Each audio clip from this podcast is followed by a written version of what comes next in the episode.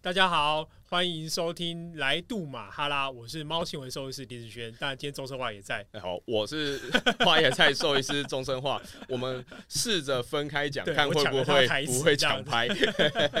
试试 看。呃，试试看会不会这样子。呃，欢迎收听来杜马哈拉，比较顺一点哈。呃，那我们这一集呢，要跟大家讲，就是说，在我们呃杜马动物医院里面有一个特殊的门诊，叫做猫行为咨询门诊。啊，那猫行为咨询门诊呢，其实有不少家长曾经有一点点的抱怨，就是说你们的看诊怎么这么啰嗦？嗯，哎、，对，那在讲我们这个啰嗦的看诊程序之前呢、啊我们要先讲，就是说，林子轩在你的猫行为咨询门诊里面，你嗯觉得最常见有哪三类的，或哪三种行为问题是你最觉得最常见的？就是嗯在你自己的门诊病患里面统计下来，其实最常见的不外乎就是呃乱大小便、攻击行为，然后再来就是呃焦虑。焦焦虑它牵涉有可能就是过度嚎叫，或者是过度舔毛，又或者是事主担心的焦虑的焦虑， o k 哦所以就是不存在的焦虑。有一种焦虑是猫焦虑，有一种焦虑是猫主人焦虑，猫焦虑，所以主人焦虑。对，然后有一种是主人认为他很焦 虑， 这个是年节后的那个呃绕口令吗？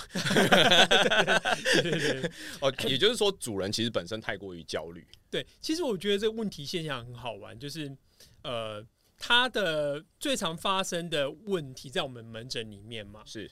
它其实取决于我认为跟民族性、跟人的观察，但是跟人的观察有关，多半是人不能忍受哪一种问题嘿。因为这一件事情，比如说在像你知不知道，在在你那时候借我一本书嘛，嘿，二零二零年的时候，ISFN 出了那个期刊，是还是二零一九，就是有统计全世界各国的那个猫行为嗯门诊回馈出来的问题表对单，然后各国的表单都不一样对。像日本第一名是什么？是日本第一名是异食癖，异食癖，我没有想过是为什么，但是是日本第一名是异食癖。所以日本的猫咪比较常乱吃东西，吃不能吃的。对，就是它反映它的统计是四组反映给兽医师的猫问题，是对，然后第一得到第一名回馈，几乎都是在门诊里面有提到说，哦，我们家的猫有异食癖，将近对七成以上。是然后再来就是像德国或者是土耳其，他们则有可能跟呃嚎叫或攻击有关。是那英国的 RSPCA，嗯，他们则是反映出他们的第一名问题，包含被安乐死的几率，包含是猫，然后是因为是行是为问题而被安乐死，则是跟乱尿尿有关。是那美国则不一样，美国则是跟攻击有关。是哦，所以在英国有可能因为乱尿尿，所以它就被安乐。对，这个比例是不是多的？对不对？偏高的。对然后美国则是因为攻击事件，我就就是暴咬。每个国家他们能忍受的，包含兽医师给出的资讯，他们是得出的结论，就会造成门诊里面被反映出来的问题、哦，所以表达不一样。你你的意思是说，我们除了呃去统直接去观察说哪一些嗯行为问题之外，有一些情况是会跟家长的在意度，或者是我这个地区人民的民族性或者是文化容许程度有关，对 不对？对对对对对对。所以其实我会认为，所谓的行为问题，或者是有些兽医师啊，他们喜欢称为问题行为。嗯，而且我老实说，我因为这题外话我就不重要， 嘿嘿英文应该是 behavior problem 嘛。是那其实它，我认为这个东西要被构成，一定要两个层面，是一个就是猫，再一个一定就要是人。是，因为如果单独只有猫发生问题，人没有观察到的话，它根本构不成在动它就物不医院是成问立题的啊问题。对对，对，他不是比如说问题这里出门的时候，它才就是呃嚎叫或者是呼呼大睡，哦，我没听到啊，我没听到，或者你不会认为它不爱玩，因为你不在家。是可是你不在家时间比例其实有可能很长，是然后它就一直在昏睡这样子是。对，但你就不会反映出跟说是反正哦，我的猫天生不爱玩这样是子。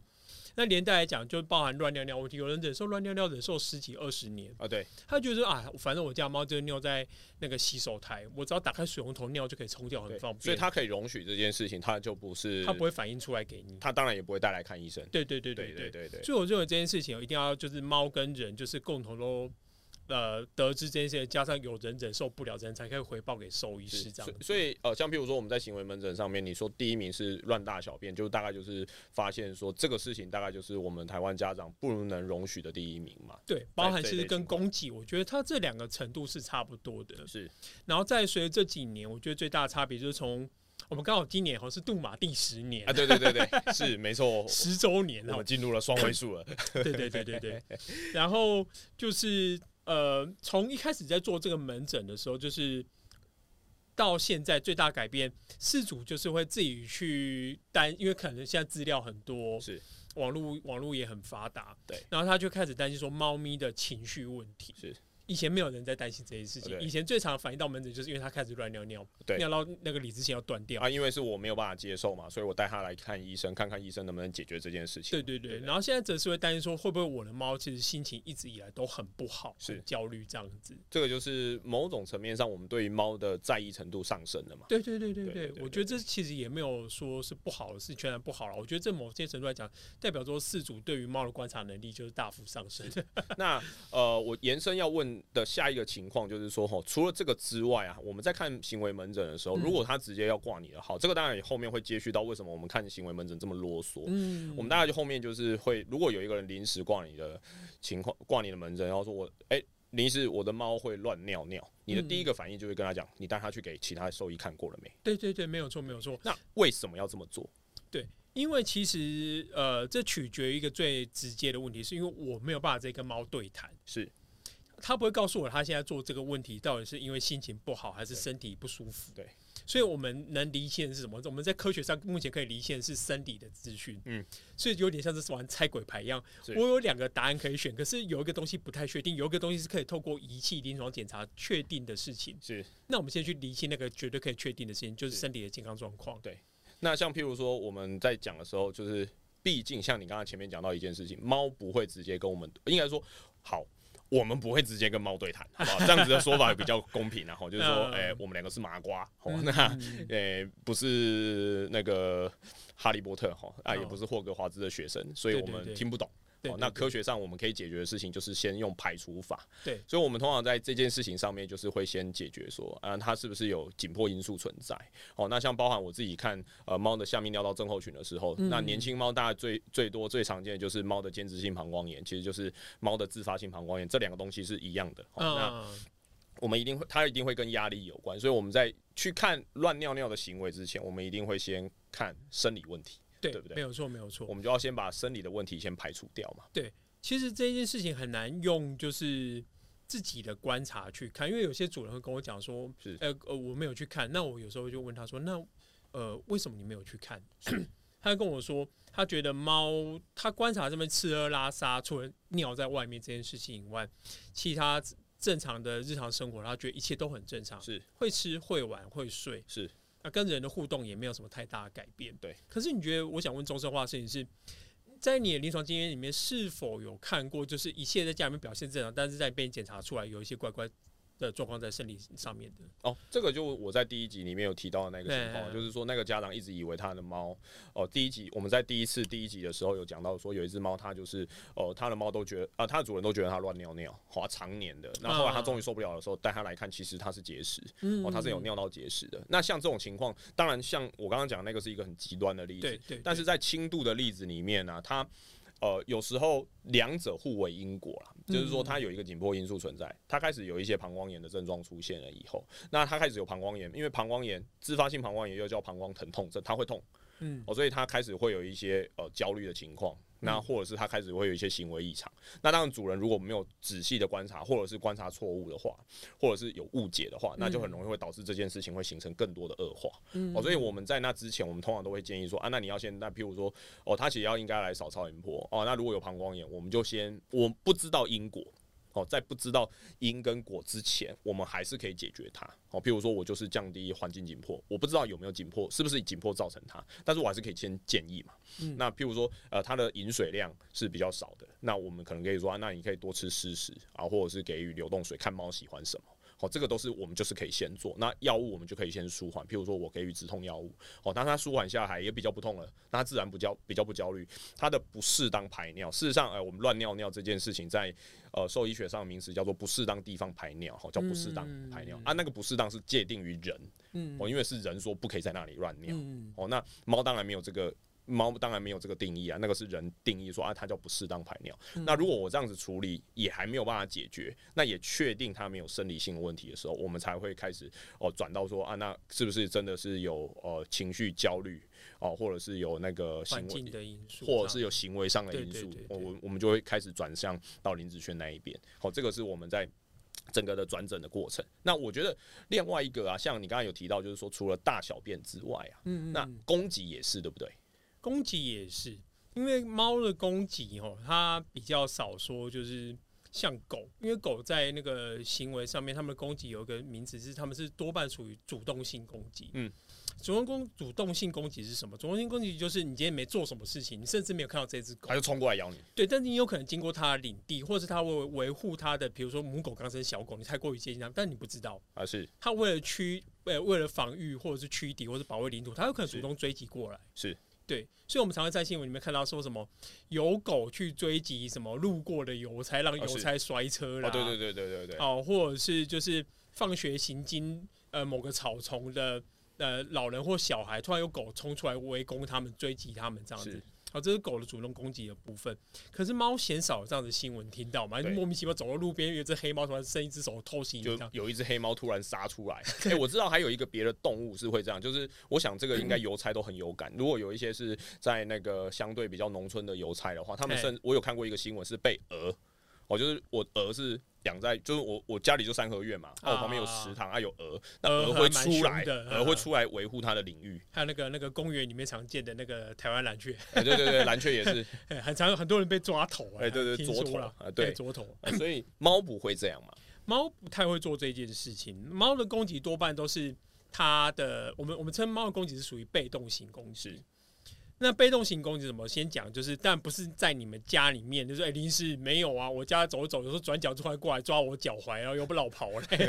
哦那是跟游戏行为有关啊。刚刚所以刚刚那一趴不算，对不对？对，那一趴不算。但户外的流浪猫跟你不认识，它不会莫名其妙想要找你玩啊。是好，所以呃，如果发生攻击的话，多半都是所谓的被动型攻击。而啊被动型攻击所谓的就是他逃无可逃、退无可退的时候选择的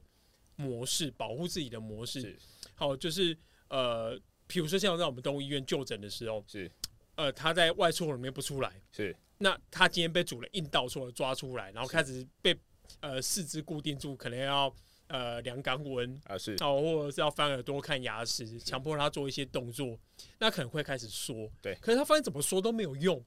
那唯一有用只剩嘴巴还可以自由的动，就咬所以人他嘛。开始想要咬人了是。哦，这是为了保护自己的手段，好因为他逃不走嘛。对。哦，所以比如说他又跑到像我们的电脑后面，对，然后我们一抓出来，他有可能就缩在外面，用手掌来打我们哦。对对，就出手。哎，对对，那个是一个防卫型的攻击行为。那这件事情其实是多半跟一些因素存在了，就是你可能弄了他什么。那比较少见的是你什么事情都没有做，他莫名其妙过来攻击你，这是还是有，只是在临床上比例会偏少。 OK，那攻击的部分呢、我想要延伸问哦， 就是说你有没有在你门诊里面，他是来求诉说我的猫会攻击我，但事实上你可能会怀疑到它其实是生理性的疾病。那如果我今天是看了一嗯个猫的门诊，如果它是攻击行为的话，嗯那你会建议它可能有哪一些的可能性存在？ 像有一些猫哦，天生就是防卫性特别强，恰北北的啦，对因为三不五时暴怒的，或对者是呃喜欢攻击别的猫，是那有可能别的猫什么事情都没有做，莫名其妙被暴打一顿的对这种，或者是人被暴咬一顿，我们可能会怀疑有两个层面。第一个，我在临床上最常怀疑到的是可能跟呃潜在型的疼痛有关，尤其是对哦牙科好。因为其实大部分的猫在刷牙的配合度上都不高了，啊，这部分要嗯求助蔡蔡一金啊。呃，对对对，蔡蔡依金、蔡 医师，我们有机会可以邀请蔡医师一起来同乐，来哈拉。就是猫在剪指甲跟刷牙的这件事情，并不是每个家长都有很确实的每天在执行。那猫的是口腔整体来说并没有那么漂亮。是那其实口腔的疼痛就是最常引起猫的不舒服感的一个问题之一。嗯，那疼痛其实会造成猫美送啊，美送它的情绪起伏就很大，就跟我们人一样嘛。对，今天身体不舒服的时候，你的呃那个人哦，那个耐直条哦就不会高到哪里对，去。应该是说被占走了，对不对？对，被占走了对对哦，因为你就身体不舒服对，防卫性就强。然后第二个，我们可能会怀疑到是什么，就是跟呃，我这几年发现，因为氏族的敏锐度提高了，是就可能跟高知觉过敏那一些事情有关，是就跟我的阿菊一样、啊是，他可能上一秒好好的是，可是下一秒可能俩起来，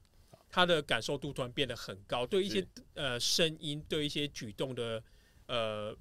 就是他的那种回馈性啊，他很容易受到惊吓是，所以相对来说，他的攻击行为就很常容易出现。对，哦，这个事情就是我们这几年开始会注意到的部分。对而跟这一只猫你有没有做什么东西针对它无关，这样是子。后来就不好了。那我额外补充一下，就是说，如果我今天是一只老猫，然后它变得越来越凶的话，哦那其中有一个我们应该要注意的是甲状腺功能亢进，哦，它对其实是一个年长猫才会比较容易会出现的疾病，哦，那根据文献的调查，它其实基本上是七岁以上我们就应该要怀疑，那哦七岁以上，对，那每一年都应该要在健康检查，假使有安排健康检查的话，它都应该要列为一个检查的重要项目，嗯是因为甲状腺功能亢进会让猫变瘦，它我都会说它很像是增加了汽油精的猫。好，那它的那个燃烧跟爆炸的效率变很好，所以它猫会变瘦。那家长会对我们来说最常的反应就是有两个，这也会跟行为有关，就是它变得爱嚎叫，尤其是半夜鬼叫不睡觉。嗯哦，那这个可能就是它会跑去找你，就是说，哎，那我要做行为咨询。那嗯可能要先排除的就是甲亢的对问题。对对对对，那第二个就是说，它可能会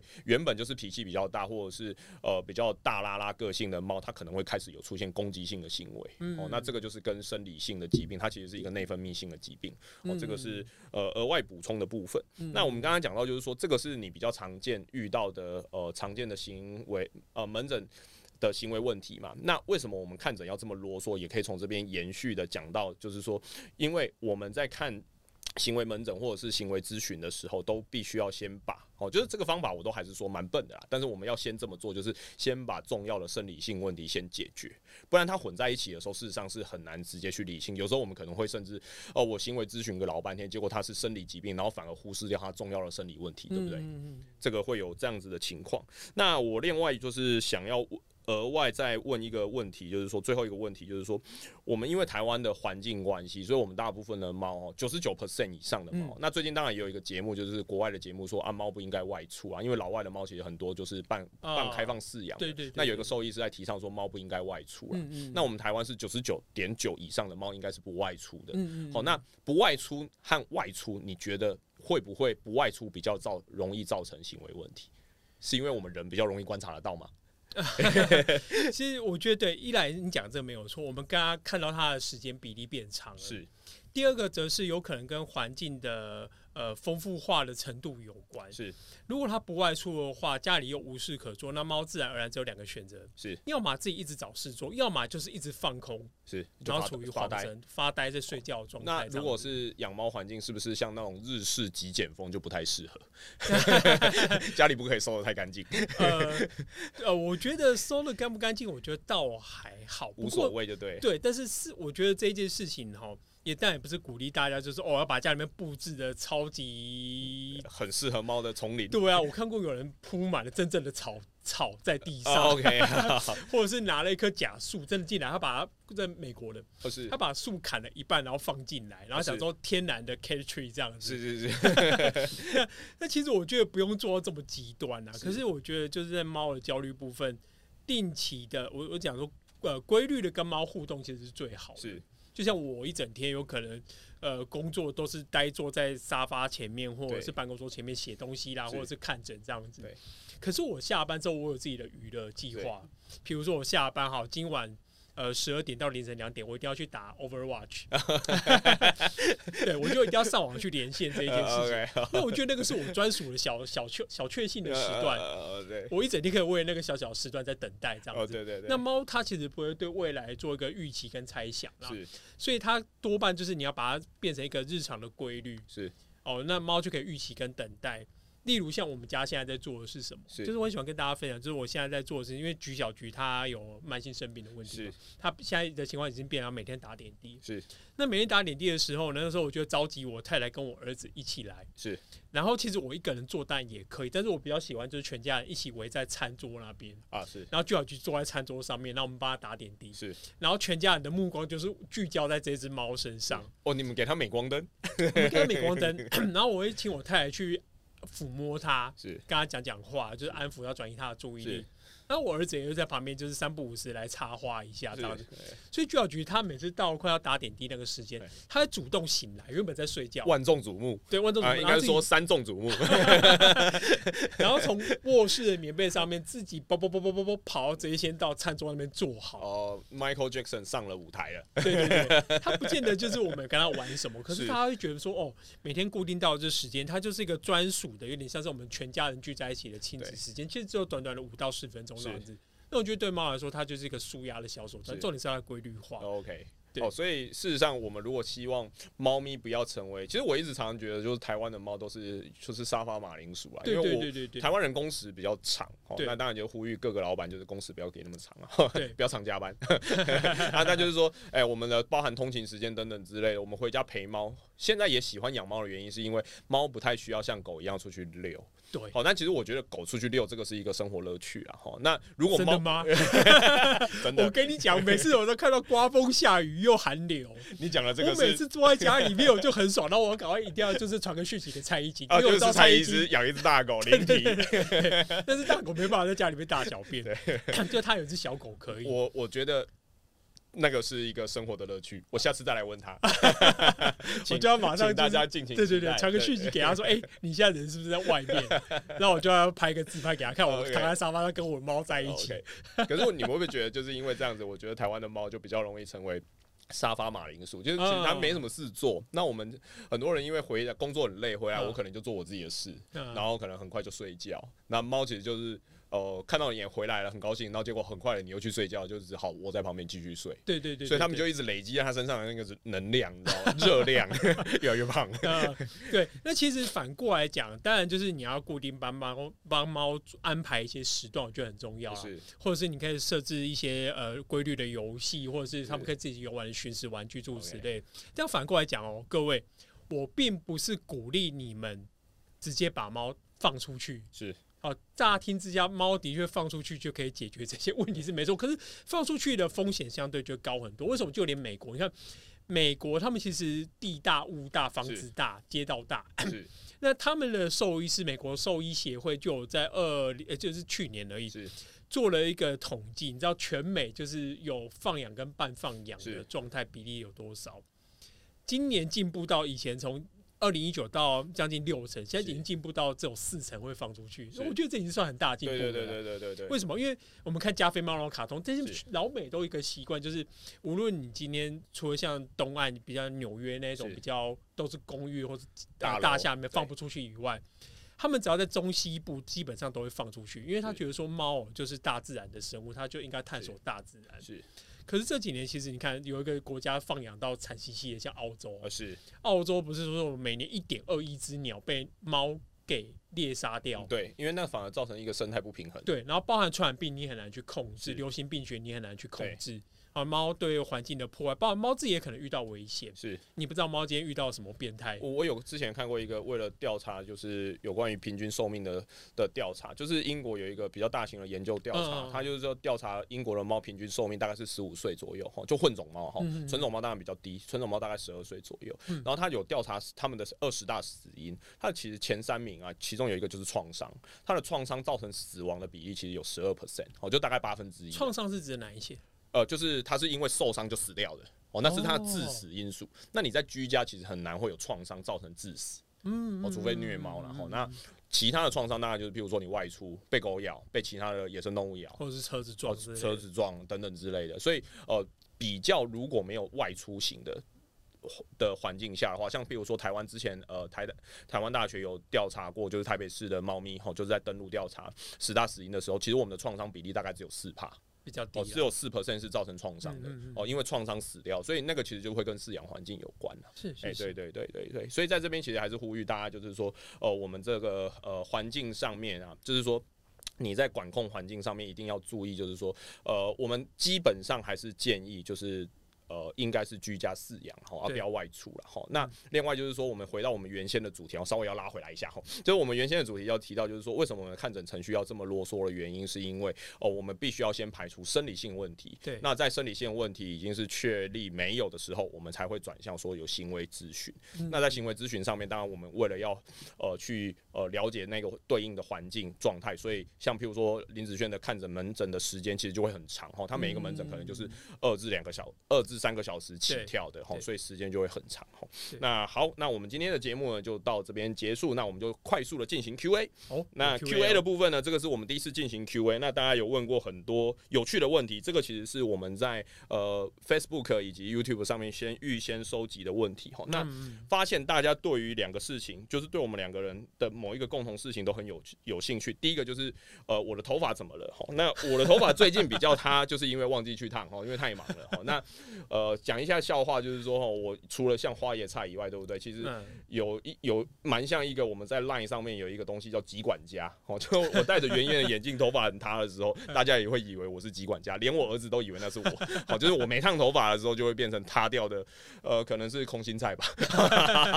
好，嗯但我是花椰菜兽医师，下次我再没烫的话，我就叫做我叫空心菜兽医师好了。 另外一个有人要问林子轩的问题就是，林子轩的发质为什么可以这么的好？告诉你其实不好。 讲到头发，你知道吗？我儿子哦，每天呐、当着他同学的面呐、是当着他老师的面呐、是，大老远看到我就是先喊什么，你知道吗？先喊说南瓜 头来， 我的头发颜色在光照之下是那个南瓜的颜色嘛。哦，对对对，就偏黄橘对色。对对对 对对对，所以我儿子就很喜欢这样子喊啊。啊我嗯其实我现在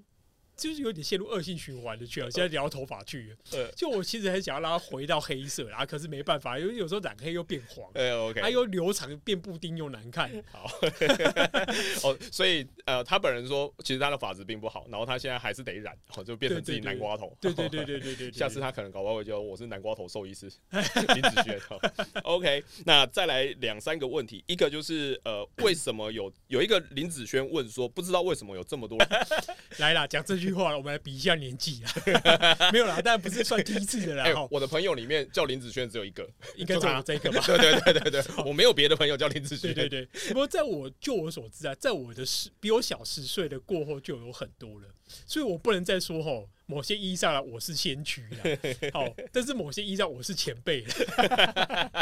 没有啦，我也不知道为什么，有可能就是像，因为我跟钟少华姐聊过这个话题，对他的看法就我觉得蛮对，有可能是跟我们的。教育程度，或是喜欢我们我们学过一些字词啊，大家喜欢的用的字啊，对可能都很接近。好，例如我儿子，我就不讲他的名字，不过他的名字在我他的那个世代里面让我很惊讶，居然是菜市场名，对，嗯好因为他还短短的六七岁，他遇到三四个同名的人了呃，字都一模一样。 OK，所 以呃没关系， 好、我们在上一辈有淑芬嘛，好那也没有 关系。好，那我的朋友林子轩就只有他一个。没错，就是那我延伸这个问题，林子轩跟钟生化真的是朋友吗？哎不， 这个这个这一题我们还没有瞧过，呃，那就我们两个不是朋友，我们两个是同 学。哎，没有，我本来想说我们是朋友了，糟糕，哦， 好，这个，然后我们现在是好朋友，对好不对好？对对，我们是好朋友。好，那然哎，对，那这样这样就很快就结束，感觉好像有点就是有点心 虚这样。真的真的，赶快下一题。 好，那那个嗯，呃，讲一点跟行为有关的，请问猫认得镜子中的自己吗？这个叫做镜中自我辨识实验。是哦，这个一这个问题牵涉的是这个实验。是然后这个实验，它当初的目的是为了要从心理的层面去了解说，动物除了我们人以外，有没有自我意识这一件事情啊，就是科学家想了解，对我的定义在动物里面有没有这个概念对存在。 那他们当时做了一个实验，就是说，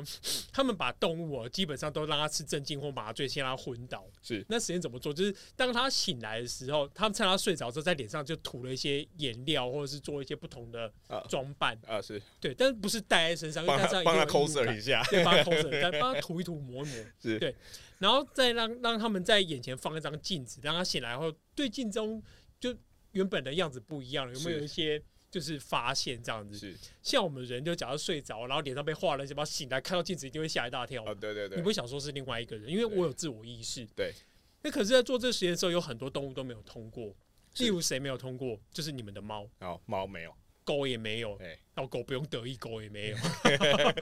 刚刚狗尾巴差点要咬了，嗯然后再来就是那个呃，猫跟狗没有呃以外，但是我记得比较多有的是哦，猫跟狗没有，因为猫跟狗是人跟动物有什么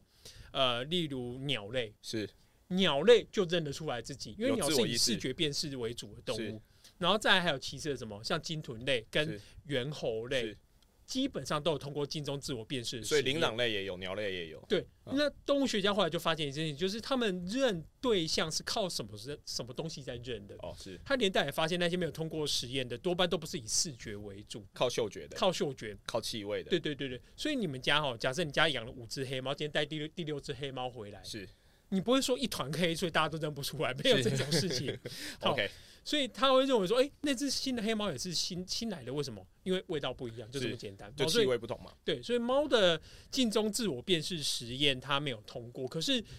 动物学又有另外一个议题出来，说猫到底有没有自我意识存在？就是以我们目前的实验设计来看，并没有一个很完美的答案呐、是不过以我们猫奴的角度去看，我认为一定是有，有 一定是有了。 OK，好，那我们今天的题目只能到这里为止嘛？吼，好，那我们其他的题目呢，就下一集 再来回答。吼，那我觉得这个这些题目其实真的都还蛮有趣的哦。那对谢谢谢大家，我们来应该要怎么说？谢谢大家的收听哦。那我们下一集就是希望我们可以再租一个呃一样不同 style 的房间对，哦。我还有另外一个愿望，就是我们可以念什么本节目由某某某赞助播出。 啊好，那我们这一集的节目就到这里，欢迎收听，谢谢大家收听来杜马哈拉，谢谢，拜拜。拜拜。很长吗？谢谢，好呃，差不多三十分钟。